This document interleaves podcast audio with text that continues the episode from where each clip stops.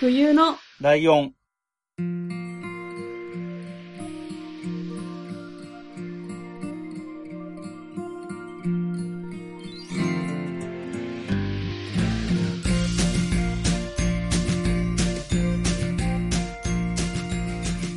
この番組は山梨県出身以外共通点のない二人がそれぞれ好きなことを話す番組です。冬のライオン第47回椿ライドウです。真冬です。よろしくお願いします。はい。えー、早速なんですけれども、えー何でしょ僕が、えー、この、僕のターンで説明、説明と紹介するもはい。のを、なんとなくメモ取ったりしてるんですよ。はいはいはい。で、えっ、と、これ、そもそも、真冬さんがしし全く知らないことはないはずなんですけど、どの程度知ってるのかでだいぶ事情変わるだろうなと思ドキドキドキっはいたやつなんですけど、えっ、と、ルパン三世ってはい。知ってはいますよね。知ってはいます。あ、でもそんな感じほぼ見たことないぐらい知。らないと言っても過言ではない。ああ、やっぱそうなんだ。だあのー接点ないっちゃ接点ないだろうなとも思ってて、はい。だ一番見たことありそうなのは、ルパン三世対名探偵コナンみたいなやつとかやってたのを、コナン好きだったら多分真冬さんぐらいの世代の人でも見てたりするかなとあーは確かに思ったけど、はい。えっ、と、あとは、比較的最近で話題性があったという意味で言えば、はいはい。えー、2014年だからもうこれもでも言っても6年前だけど、えっと、小栗旬さんが主演で実写版っていうのがあったんですよ。ああ、はいはい。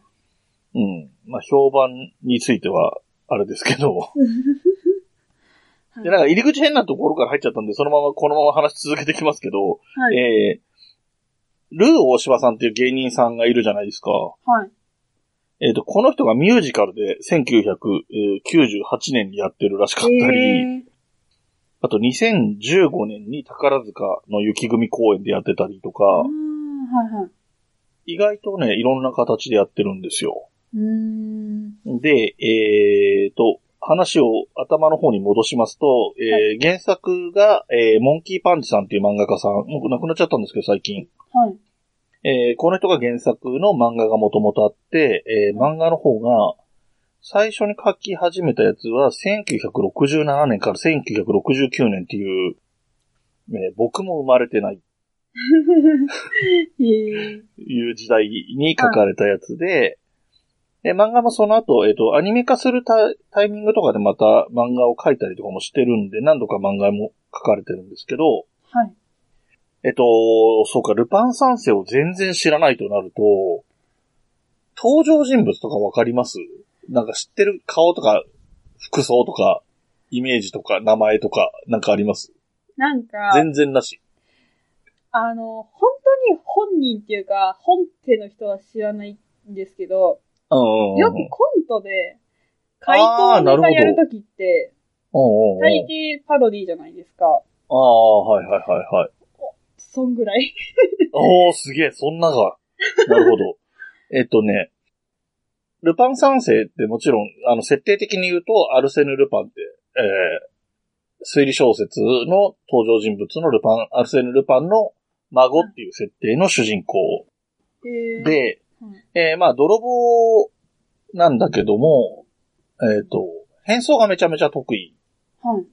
だからもう、これでもうほぼほぼ何でも乗り切れるんだよねうーん。変装して、敵のというか自分を追っかけてくる警部の変装をして、はいあの、本当は入れないところに入っちゃったりとか、そういうのが何でもなるほど結構できちゃうから、もはういかなり何でもありな感じなんだけど、うんで、まあ、拳銃の腕とかもすごいし、身体能力とかもめちゃめちゃ高いしっていう感じなんだけど、はい。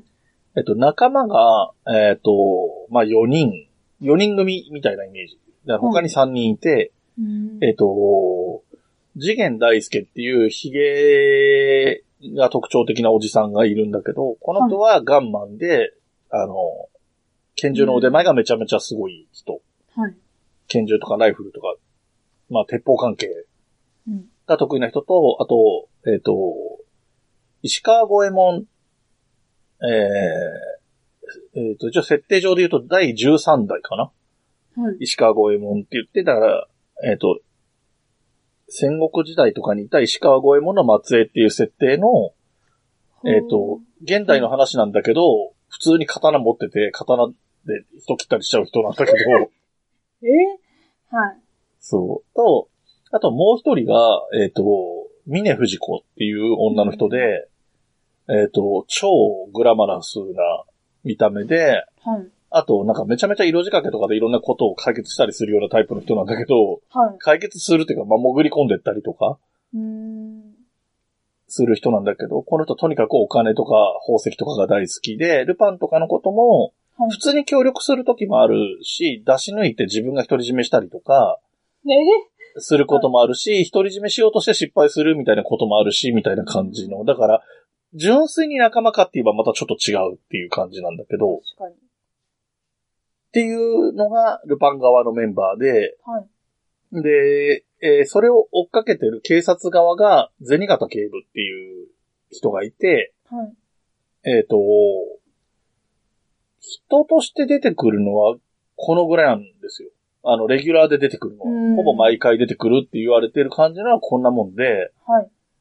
で、毎回いろんな、何なんちゃらの宝石をどこの大富豪が持ってるからそれを奪うとか、はい。えーそういうエピソードごとに、その、行き先々で、そういう、なんつうの、ゲスト的なキャラクターがいて、はい。で、ルパンたちは狙う、銭形は、まあ予告状とかが大体出てるので、はい。ルパンからの予告状が来てるから、銭形警部は警官たちを連れて、警備に当たったりとかみたいな感じのことがひたすら繰り返されてるうーん。感じのが、えっ、と、ルパン三世っていうアニメの基本線なんですけど、はい。そうか、全然見たことないとなると思ったより難しいぞ、これ。えっと、テレビシリーズが、えー本編が5作はい。あって、えっと、スピンオフ的な感じで、えっと、峰藤子という女っていうのがあります。えー、と、あとは、えっと、劇場用のアニメっていうのが全部で12本かなアニメの方ね。えー、そんなにあ実る写じゃなくても、うん、そうそうそうそう。で、えっ、と、他に、テレビスペシャルっていうのがあって、はい。あの、金曜ロードショーとかでさっき言った、あの、ルパン対コナンみたいなやつとか、はい。あと、あたかも映画のようにやってる、金曜ロードショーでやってる2時間ものなんだけど、そのために作ったオリジナルとかみたいなのえー、が、テレビスペシャルっていうのがあって、これはだいたい毎年1本ぐらいやってんだと思うんだけど、はえっ、と、去年までで27作品ぐらいある よい。ね。えそう、すごい量あって、これはだからもう、あの、もちろんこの場でも触れられないし、僕も全部は見てないので、ー、はい。ちょっとあれですね、あの、難しいですけど、はで、まあ、要点とし、えっ、と、ポイント絞って話していくとすると、えっ、と、昔の古いやつと、すごい最近のやつに大きく分かれてて、はい。えっ、と、テレビシリーズで言うと、えー最初のシリーズが70 1971年から72年っていうのが、僕が生まれた頃ぐらいにやってたはい。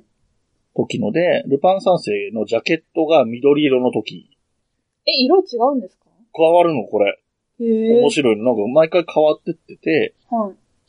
あの、もし、あの聞きながらで画像検索とかすると出てくると思うんだけど、確かに。で、検索しよう。はい。うん。で、1977年から第2シリーズっていうのが始まって、はい。えっ、と、これの時はジャケットが赤。なんか赤のイメージがある。ああ、そうなんだ。赤だとシャツが青で、ネクタイが薄紫みたいな感じになるんだけど、えっ、と、初期の緑色のジャケットの時は、なえるっ、ほどと、黒いシャツで黄色いネクタイかな。あー。なるほど。今見まうんしうん。で、パート3っていうやつになると、えっ、はいと、すごい派手で、ピンクのジャケットで、た。はい。あの、シャツとかも派手な、かなり派手な色になってるんですよ。はいはい。っていうのが、えっ、と、このパート3が84年から80、1984年から1985年。で、はい。まあ70年代から80年代半ばぐらいまで。はい。で、3作品あって、テレビシリーズはこの後ずーっとなくて、えー、あの、そのスペシャル、テレビスペシャルはずっとやってんだけどね、1989年から毎年やってんだけど、はい。あの、毎週放送するみたいなやつはずっとやってなくて、うんそのテレビシリーズが復活するのが、そのスピンオフの峰藤子という女っていう峰藤子を主役にしたやつが2012年なの。あめちゃちめちゃ間が空いてんゃの。急確かに。に。結構急に最近っていう感じ。そうそうそうそう。で、えっ、と、その後やった、えっ、と、第4シリーズは、ジャケットの色が青になるんだけど、 はい。えっ、と、これが2015年からで、うーん。で、一番最後が、えっ、と、一昨年かな ?2018 年にやってたパート5っていうやつがあるんですけど、はい。えっ、と、これも一応基本は青いジャケットはい。なんだけど、ちょっとね、これだけ特殊で、はい。パート5だけ特殊で集大成っぽい感じなの。はい。えっ、と、全部で24話あるんだけど、は4話で1セットぐらいの結構長めの話を1回まずやって、はい。 4話続けて続きが気になるなみたいな感じで4話で一旦区切りになって、はい。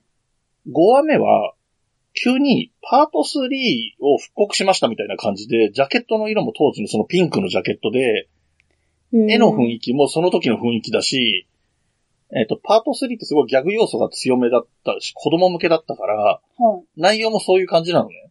うーん。なんか、あのー頭脳のレベルが低くないと開かない金庫とかそういうのが出てくるみたいな、そのすごいナンセンスな、へだえから。ルパンは頭良すぎて開けられないみたいな話なんだけど、はい。でそういうなんかナンセンスっぽいやつがやって、で、それが一回は挟まって、え、何これってなるんだけど、そのはい6話からまた4話ぐらいまとめて、あの普通のストーリへー、え。。次、次回へ続くみたいな感じの青いジャケットのやつがあって、はいはい。で、そこでまた休憩みたいな感じで、今度赤いジャケットの頃のやつが始まって、それもやっぱりちょっと、その当時の雰囲気のある、はい。絵柄もそうだし、ストーリーもそういう感じ。うーん。で、それがまたに2話ぐらいやったらまた4話別のセットのやつがあってっていう感じで、はい。セットものが4つあって、間に3回ぐらいずつ、その、過去の、その緑のジャケットの時、赤のジャケットの時、ピンクのジャケットの時っていうのが、はい。間に挟まってくるみたいな構成になってるから、うーん。なんかね、総集編みたいな感じ、ある意味。へえ。なんか。ね、あのー好きな人は見ればね、言ってることがすごいわかると思うんだけど、はい。なかなか面白かったです。で、一個前の、えっ、と、第4シリーズっていうのは、あの、もうずっと繋がってる、だからテレビドラマとかよくあるテレビアニメ、今のテレビアニメみたいに、はい。 1話完結じゃなくてずっとストーリーが繋がってくるような話だったので、うーんこれも今時風だから見やすいんじゃないかなと、その一個前のミニャ・フジコという女はもう、なんか、もう映像とかおしゃれすぎてわけわかんないところもあるけど、 へえ。うん、なんかね、すごい、えっ、と、夜中にやってて、テレビアニメ自体も、はい。あのーちょっと、ゴシックっぽい絵柄とかも使われてたりして、ちょっと暗い雰囲気も漂ってたり、はい。その峰藤子っていう人が生まれながらのルーツみたいな話なんだけど、ちょっとまあ、うんなんか残酷というか、悲しい生い立ちみたいな感じだったりするから、まあちょっと暗めの話。本当めちゃくちゃおしゃれです ね。おしゃれでしょ峰藤子っていうものが急に。これがだからね、ルパン三世パート3のそのピンクのジャケットと比べるとギャップの激しさがすごいん だけど、確かに。で、えっとね、話数で言うと、はい。第1シリーズが23だから2クールぐらいだよね。うーん。で、パート3が、えっと50話だから丸1年ぐらい。はい。で、えっ、と、峰藤子という女が13話でワンクール。はい。えー第4と、だいえーパート5が26話と24話なんで、だいたい2クールずつはい。なんですが、飛ばした第2シリーズ、赤いジャケットのやつね。はい。真冬さんですら見たことがある赤いジャケットのやつは、はい。全155話なんですよ。 ずば抜けて多いの。3年間ぐらいやってたから。へえ。で、えっと、こっからはまあ、それこそ僕も思い出話みたいな話になっちゃうんですけど、はい。えっと、子供の頃に、えっと、う小学校終わって放課後ちょっと友達とかと遊んで、はい。家に帰ると夕方5時とか6時ぐらいの時間に帰ると、ほぼ毎日やってたの。この赤いジャケットのルパン三世がうーん再放送で。はい。だから、ええっと、僕らぐらいの世代、前後何年かの世代は、すごいルパン三世を見てる世代がいて、はい。で、一番見てたのはこの赤いやつのはずなんだけど、はい。えっと、映画で、ルパン三世カリオストロの城っていうのが、はい。えっと、この赤いジャケットの頃に作られてて、うん。えっと、でも映画の中では緑のジャケット着てるんだけど、はえっい。と、このカリオストロの城っていうのが、あれなんですよ。宮崎駿さんが監督してる作品なんで、めちゃめちゃ評価が高いのね。うんうん。なんかで、すテごレいビ、聞いたことはあります。そう。で、テレビとかでもすごい、今さ、あの、天空の城ラピュタとかさ、定期的にやるじゃないはいはい。金曜ロードショーで。うんあんな感じで定期的にやってたんだよね、うんカリオストロの城って。だからみんな知ってて、で、みんないい作品だと思ってて、だんだん、えっと、アニメちょっと好きぐらいの人でも宮崎駿の名前は知ってるぐらいになってきたのがこの頃うーん。で、まあこれの再放送を見てる頃だからまあ、僕とかで言うと小学校の高学年とか中学生にもなっちゃってるんだけど、はい。赤いジャケットのやつを一番見てたんだけど、その緑色のジャケットの方がかっこいいような感じがだんだんしてきてくるのね。自分も、子供、ちっちゃい、小学校低学年とか中学年、2、3年生ぐらいから、小学校6年とか中学生とか入ってくると、ちょっと、何ギャグっぽいものよりもちょっとかっこいいものに憧れたりもしてくるのとちょっとタイミングが合うから、はい。なんかそれが、に憧れてきたり、で、えっと、レンタルビデオとかが出て、出始めてきて、はい。で、レンタルビデオだとその、さらに古いパート1のシリーズのやつとかも、見れる。で、見てみると、これはもうかなりギャグ要素がほとんどないぐらい、はい。あの、かっこいい系、ハードボイルドっぽい感じのへー。話だったりするから、こっちが本物だみたいな気分にだんだんなってくるみたいな経験をしながら大人になっていって、うんくらぐらいの世代は多分、二十歳ぐらいのまでの間に一番繰り返し見てる映画はカリオストロの城っていう人が意外と多かったとうん。思うね。なんか私が聞いてる、ブチラジってポッドキャストがあるんですけど、えっと、ウエストランドっていう芸人さんがやってるやつあなあ、んうんですうけんうど、んうん。あの、カリオストロの城のコーナーやってま したよ。あはははなんか好きすぎて、うんうんうなんんか他にも面白いものを、うんうん。リスナーが送ってきて、これは、い、何カリオストロかみたいな。あカあ、リ面オス白トさロの評何価を個する分んだ。かみたい な評価するっていうコーナーやってたんへで、ーそれのイメージめっちゃ。ああだからすごいだから面白いんだろうなとは思って。そう、好きな人はすごい好きだと思う。で、やっぱり宮崎駿らしい作品だから、いあの、演出的にも高低差をよく使う、あの、高いところから急にすごい深いところに落ちたりとか、みたいな激しいアクションが多かったりとかう、んあと、まあ、女の子がね、いかにも、あの、魔女宅の危機っていうよりも、えっ、と、ラピュタのシータっぽい感じの女の子が出てきたりとかも、ああいう子ってさ、なんかなんつうの、その宮崎駿の思いが強いんだろうけど、はい。えっと、男の人に頼りきってるようで、いざという時には芯があるみたいな感じの女のうん子。多分好きなんだなって 思う。そういう子が好きなんだろうな、宮崎駿はって思いながら見てましたけなどるほ。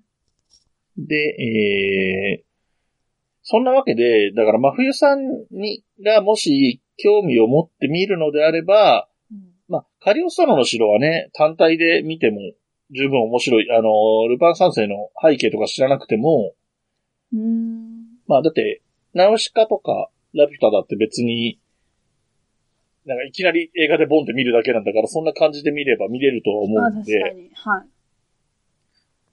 映画一本、テレビシリーズじゃなくて映画一本だからそれも入りやすいと思うし、まあテレビシリーズだったら、はい。そのおしゃれな峰藤子という女とか、そのうん後の、あの、2010年代に入ってからの作品から入れば。で、そうですねパート5を見ると、パート5で過去のやつのオマージュみたいなのが出てくるから、へーって感じでうん。見たりもできるので見やすいかなと思います。えっと、映画の方も2010年以降だと、はい。さっき言っため、えっと、ルパン三世対名探偵コナンザムービーっていうのもあるんですけど、なんかそれ、見た記憶がうっすらなきにしもあらず。ああ、 そうなんですはい。これが2013年なんだけど、この後は、えっ、と、英語表記のルパンザサードっていうタイトルが頭についた上で、えー、次元大介の墓標っていうのと、血はい煙の石川五右衛門っていうのと、峰藤子の嘘っていうのが、えー、2014年、17年、19年っていう風にやってるので、これがうんその、うん、峰藤子という女とか、パート、じゃない、えー、第4シリーズとかに近いノリの、うん。えっ、と、古い、えっ、と、こういう40代後半ぐらいのおじさんが言ってるルパン三世と別の新しいものって割り切 って、はい。今のルパン三世と思ってみれば、あの、十分あんまり意識しないで楽しめるえー、んじゃないかなって思います。うんはい。まあ、あとね、えー、ルパンザ、ルパン三世ザ・ファーストっていう 3D アニメもあって、はい。えー2019年なんですけど、あのー見てないので、あまり悪くは言いたくないんですが、はい。えー、サンドバイミードラえもんって知ってるはい。知ってはいます。あの 3D のね。はいはい。えっ、と、あれと同じような人、同じ人が作ってるので、同じような評価をされてるあ、そうなんですか。とだけ言っておきますかね。はい。そうか、でもルパン三世、思ったよりも知らないもんなんだな。なんか、ずっとね、さっきあの話繰り返しになっちゃうんだけど、テレビシリーズはその、1970年代の頭ぐらいからやってて、80年代の半ばで一回終わってるけど、はいその、テレビスペシャルっていうのが89年から今までずっとやってるから、うん。でさっき言ったコナンとカラコラボしたりとかもしてるから、はい。なんだかんだでみ、どの世代も見てるのかなと思ったけど、そうでもないんだね、やっぱり。もともとね、知らなければ、やってたって見ないだろうしね。うん。そうですね。あと、親が見てた記憶がないから見てないんだと思う。ああ、そうか、そうか。 あそれもあるよね。だから、ご両親があまり興味がなかったりすると、そういう感じかもしれないね。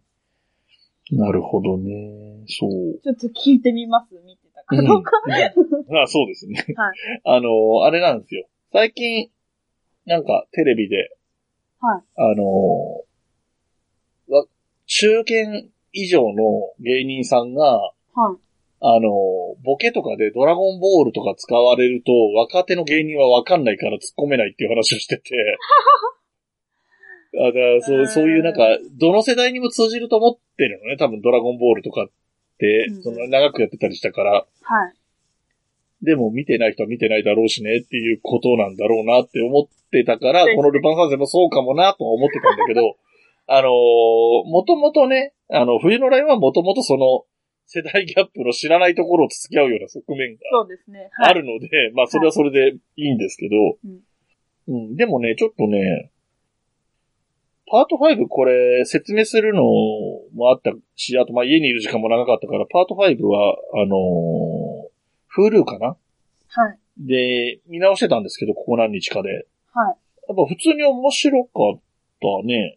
う。うんん。まあ普通にだから今時のアニメっぽく見ちゃえば別に、十分面白いかなと思った。逆にその途中で服の色が変わったり、絵のタッチが変わったりするのが見づらいと思うんだけど、知らないと。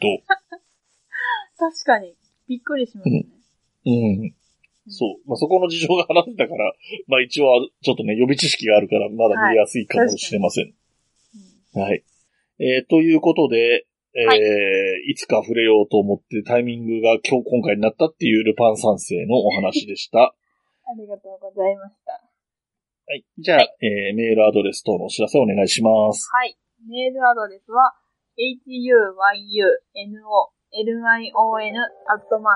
huyunolion.gmail.com です。ツイッターのアカウントは、fuyunolion